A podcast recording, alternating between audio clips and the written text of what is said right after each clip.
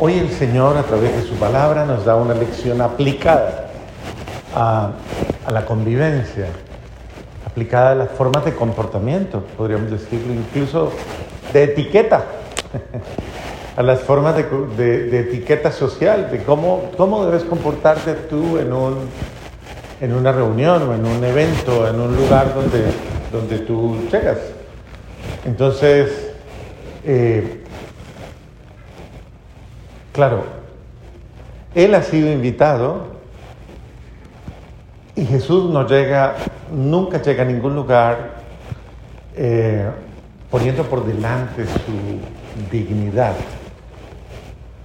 sino que ejemplarmente nuestro Señor Jesús, cuando llega a cualquier lugar, lo hace con la simplicidad y la sencillez de quien no tiene por qué alardear de sí mismo, de quien no tiene por qué ser arrogante, ni en ningún momento eh, proyectar que es más que nadie, porque básicamente él, parte de, ser quien es.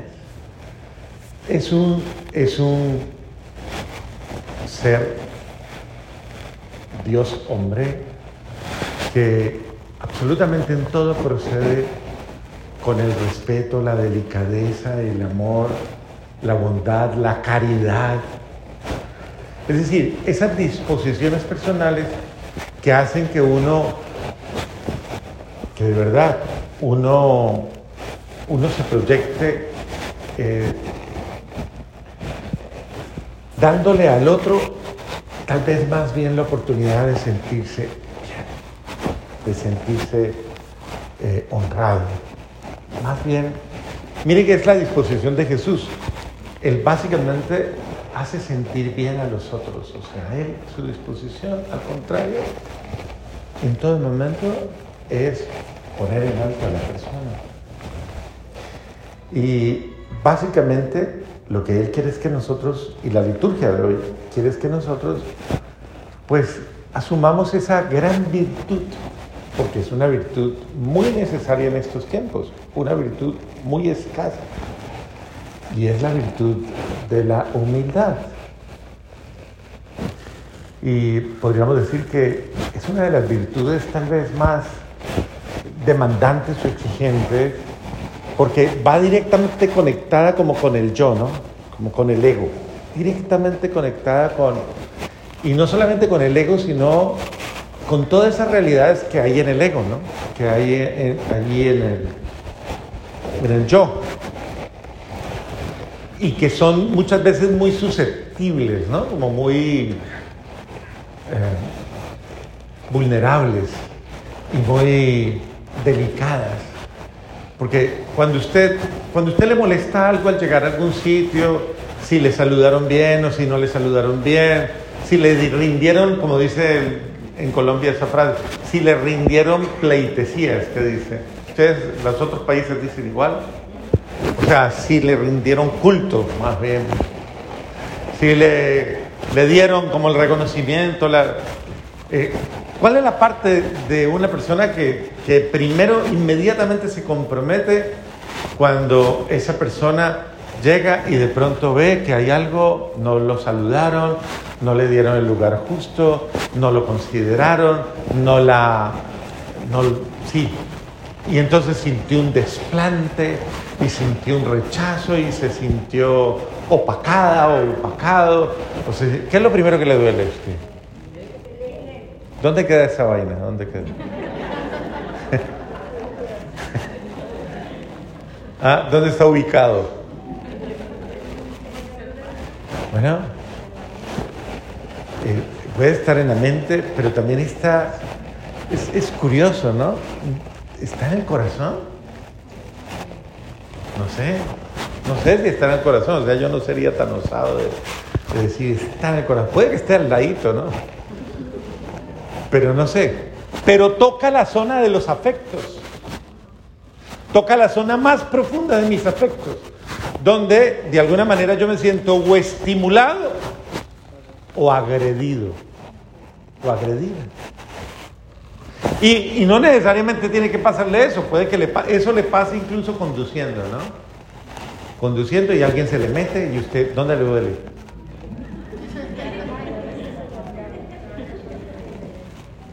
Pues le duele en algún lado, porque usted comienza a decir cosas y comienza a... Eh, hay una parte de usted que comienza a alterarse y a salirse de foco y a salirse de orden y comienza a...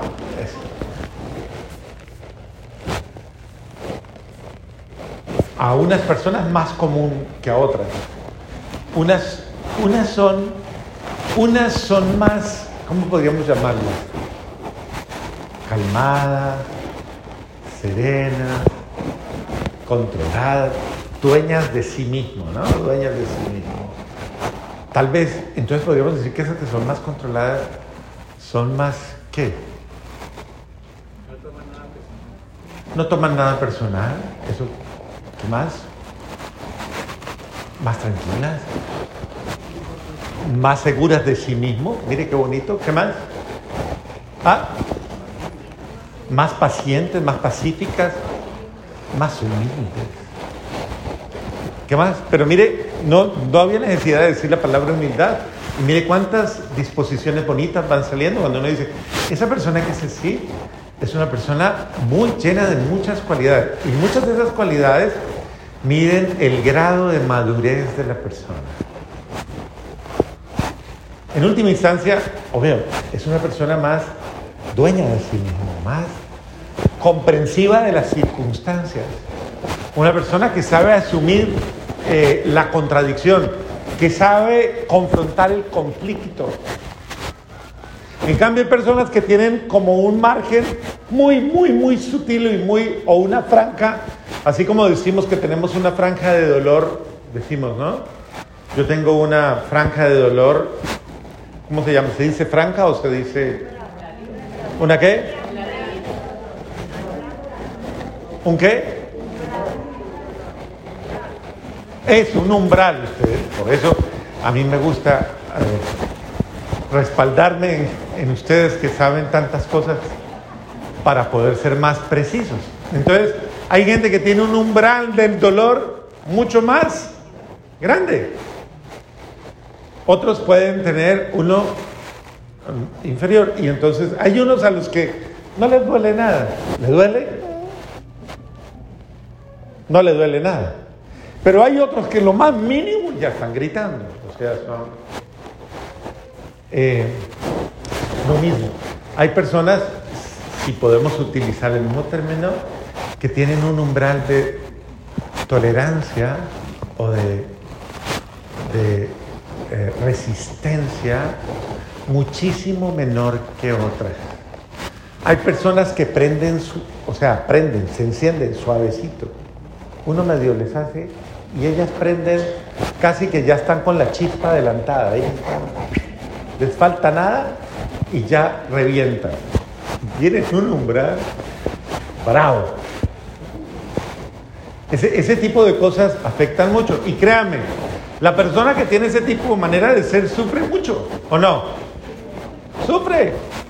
Sufre porque finalmente todo esto repercute en el ser humano repercute en, en su biología, repercute en su sistema sensorial, emocional, afectivo y repercute de tal manera que una persona que vive ese tipo de tensiones altibajos y, de alguna manera, como dicen los médicos, somatiza todas estas cosas y su cuerpo comienza a resentirse. Entonces son personas que van a evolucionar más fácilmente muchas clases de enfermedades y de sintomatologías. Precisamente porque, porque ellas no, no son dueñas de sí mismas y entonces al contrario son muy movidas por sus pasiones negativas. Entonces puede que diga usted, no, pero a mí no me pasa eso, ¿no? Yo no soy, yo hasta soy tranquila, tranquila, yo soy calmado, calmado. Pero usted maneja otras cosas que tal vez le hacen daño. Usted tiene un, un nivel de envidia intolerable, por ejemplo. Y le choca ver a, por ejemplo, si es señora, le choca ver a otra mujer más bonita que usted, porque dice, o que esté mejor arreglada, o que... Y si por casualidad va y le pregunta quién le hace el, el pelo a usted y la otra no le dice, es tan egoísta. Y entonces, es, y así sucesivamente. Entonces usted, eh, puede que usted diga, yo hasta soy calmada, pero hay ciertas cosas que usted no... Eh, los celos, por ejemplo, los celos. Hay gente que es supremamente celosa, exageradamente celosa. Y en todo, en, los grupos, en las reuniones sociales, en todo, que, le, quieren ser, incluso buscan que la atención vaya hacia ellos y que todo vaya hacia ellos. Y que precisamente, y es que eso es lo que está señalando el Señor. Está diciendo, cuando usted llega a un sitio, no se eche laureles a usted, no se eche, no se, no se proponga como el más importante de todos. Propóngase como alguien humilde, sencillo. Y deje, deje que le den el lugar, el lugar que el anfitrión en su disposición tiene para usted. Ahora, lo ponen en un sitio que usted, ¿por qué no me pusieron en la mesa principal? ¿Y esa quién es? Esa parecida que está allá al lado. Y ese otro. Yo tengo hasta más plata. Y, estoy hasta mejor vestido y vestida. ¿Y a ese por qué lo pusieron allá? es complicado, ¿no? Ahora, tener a todo el mundo contento, eso es bien bravo. Y, y, y, mire cómo el Señor nos invita a que hoy, a que hoy tengamos en nuestro proceder una actitud humilde. La primera lectura, hijo mío, en tus asuntos procede con humildad y te amarán más que a hombre dadivoso. Eh, yo le cambiaría el género y pondría que a persona dadivosa. En todo lo que usted haga, una persona humilde cae bien, ¿o no? Cae bien. Las personas humildes eh, son agradables y dejan una buena sensación.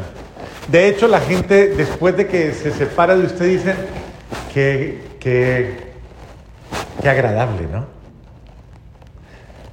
Eso lo dicen después de que usted se va. Qué agradable. La sensación que usted deja.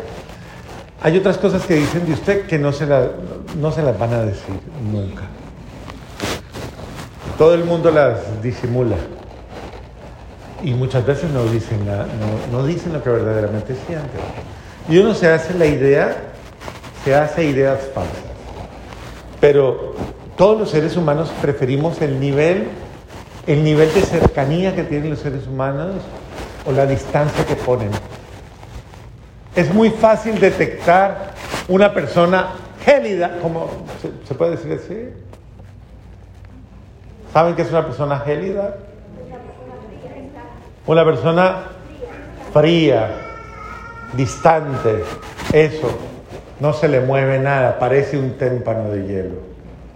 Mucho gusto, ¿cómo le va? Escasamente levanta la, un medio músculo por ahí que medio se le mueve. Una persona fría.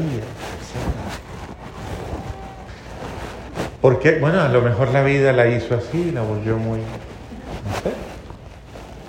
Y en cambio hay gente que parece en un carnaval. Dios mío, eso es.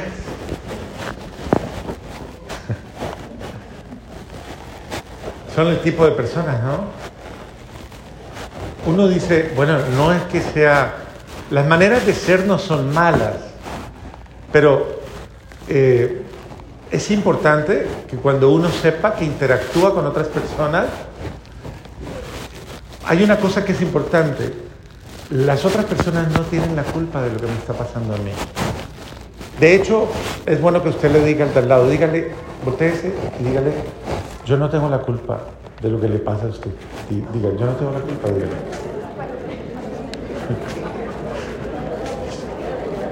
Dígale, relájese, relájese, yo no tengo la culpa. Relájese, suéltese. No sé qué le hayan hecho, ni dónde, pero yo no soy, yo no tengo la culpa. Entonces, yo, pienso que esto, esto es muy bonito porque la palabra de Dios nos trae precisamente eso.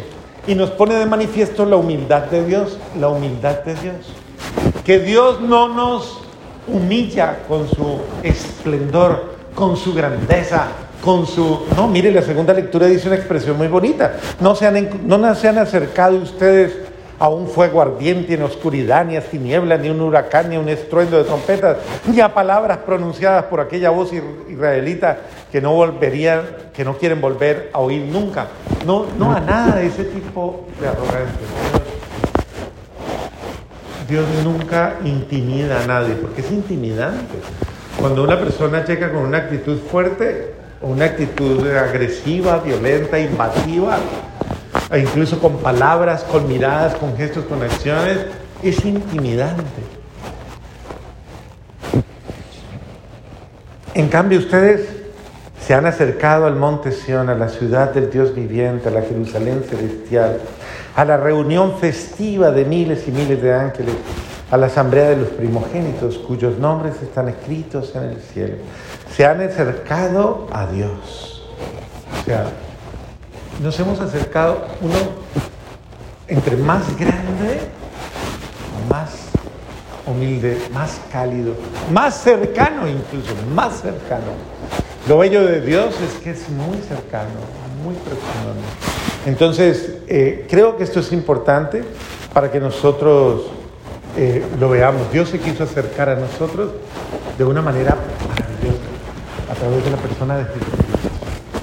Y para poder estar más cerca de nosotros, pues fue como nosotros, vivió como nosotros, sufrió como nosotros, padeció como nosotros. Y, y venció a la muerte como Dios, para devolvernos a nosotros la alegría de no estar bajo el dominio de todo lo que nos hace daño y nos, y, y nos deforma, nos desfigura sino al contrario, para darnos la alegría de que todo lo que Él ha hecho por nosotros nos transforme en hijos suyos, nos transfigure en una experiencia de amor. Entonces tenemos un compromiso serio como cristianos y es que la gente vea en nosotros el rostro de Dios. Vean un rostro diferente. Voltea y mire al lado, ¿qué ve? ¿Qué ve? Mire, mire, mire, ¿qué ve? ¿El rostro de qué?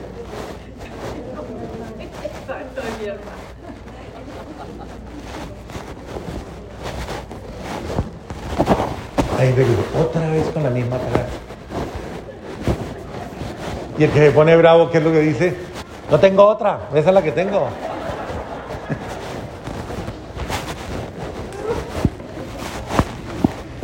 Pero creo que Dios quiere transformar nuestro corazón, nuestra vida, nuestro ser, para darnos la alegría de, de, de relaciones más amables de relaciones más cercanas, de relaciones más cálidas. Al menos eso es lo que la iglesia debe brindar. Como le pasó hoy cuando llegó aquí, cierto que cuando usted llegó, entró y se sentó, todo el mundo se volteó y lo saludó y le dijo cómo está, bienvenido, ¿cierto que sí? Y usted quedó impresionado, ¿cierto que sí? Dijo, qué iglesia tan cálida, Dios mío, ¿cierto? Muy bien, cada uno de nosotros debe ir mejorando porque podemos más puede más. Simplemente suéltese un poquito, usted puede más. Al menos puede sonreír, al menos puede tener un gesto amable. Y eso hace que la vida de todos sea más, más bella, más llevadera. ¿Cómo hace de bien una sonrisa o un gesto cálido? Eso es lo que Dios quiere, que entre los seres humanos haya menos aspereza y haya más actitud de acogida.